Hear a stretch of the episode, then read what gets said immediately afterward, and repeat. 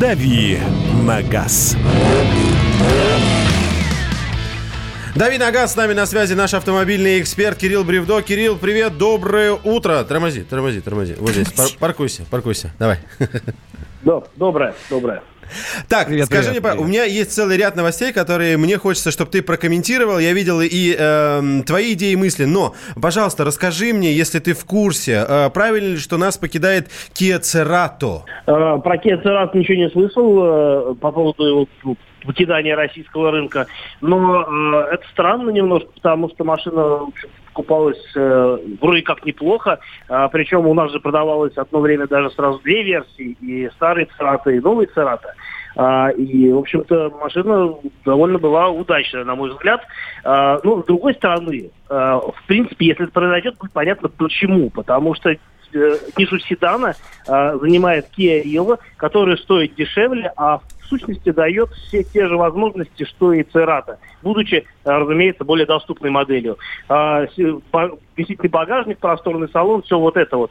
Я думаю, что просто уменьшают количество ниш э, в компании Kia, если действительно выводят с российского рынка. Ну, э, я жалеть об этом не буду, хотя ездил на этой машине, она симпатичная, э, приятная в качестве седана гольф-класса, мне кажется, вполне крепкий вариант.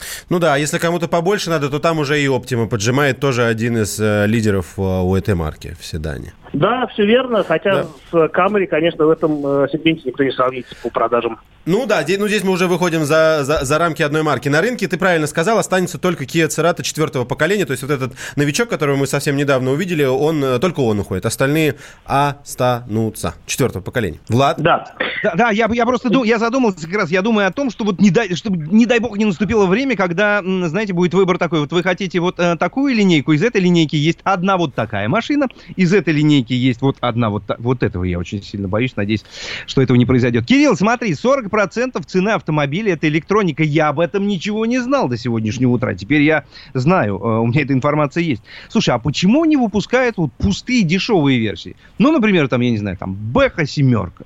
И стоит она там не Минус вот эти миллионы, 40% которые... да, от стоимости Да, и минус- получаем минус пустую бэху, 40%. но То есть дешевую. Внешне Молодцова едет на семерке, вполне себе респектабельная дама, а внутри И стеклоподъемники крутит сама.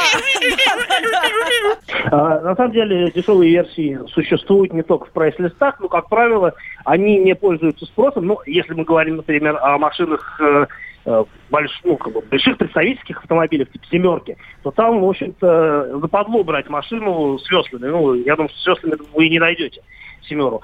Но э, что касается других автомобилей, то на самом деле есть э, версии совершенно дешевые, совершенно такие вот нищеброд Edition, но, как правило, это все поставляется во флиты. То есть э, эти машины для а, каких-то там, не знаю, для камевояжеров, э, для э, торговых представителей, вот это все идет туда. А, Либо, ну, опять-таки, какие-то машины могут попадать в прокат, но это скорее не наша история.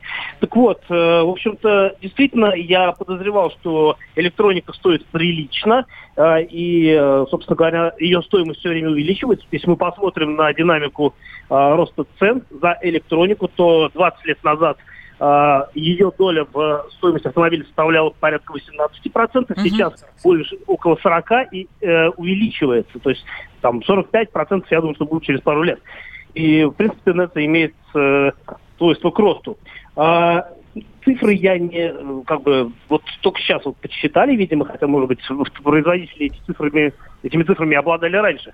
Но любопытная действительно э, величина, потому что действительно электроники в машинах становится Кирилл. все больше, все больше всяких систем и так далее. Да, вынужден тебя прервать, Спасибо, просто у нас не времени хватает времени. Спасибо, тебе большое. Единственное, что нужно напомнить, что АБС это все-таки тоже электроника, без которой уже, в принципе, сложно представить себе современный автомобиль. Кирилл Бревдо был с нами на связи, наш автомобильный эксперт. Давным-давно в далекой-далекой галактике Я просыпаюсь Ein, zwei, Polizei. Дружка моя, я по тебе скучаю И Сережа тоже.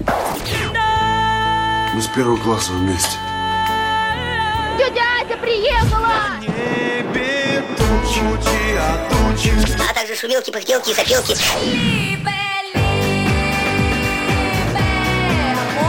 Это не ностальгия, у нас просто память хорошая. Мы услышали одну фразу или песню, почувствовали вкус, который мы называем вкусом детства, уловили запах и тут же мысленно перенеслись на несколько лет назад.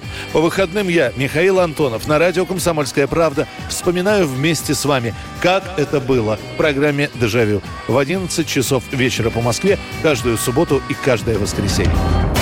Hasta la vista, baby.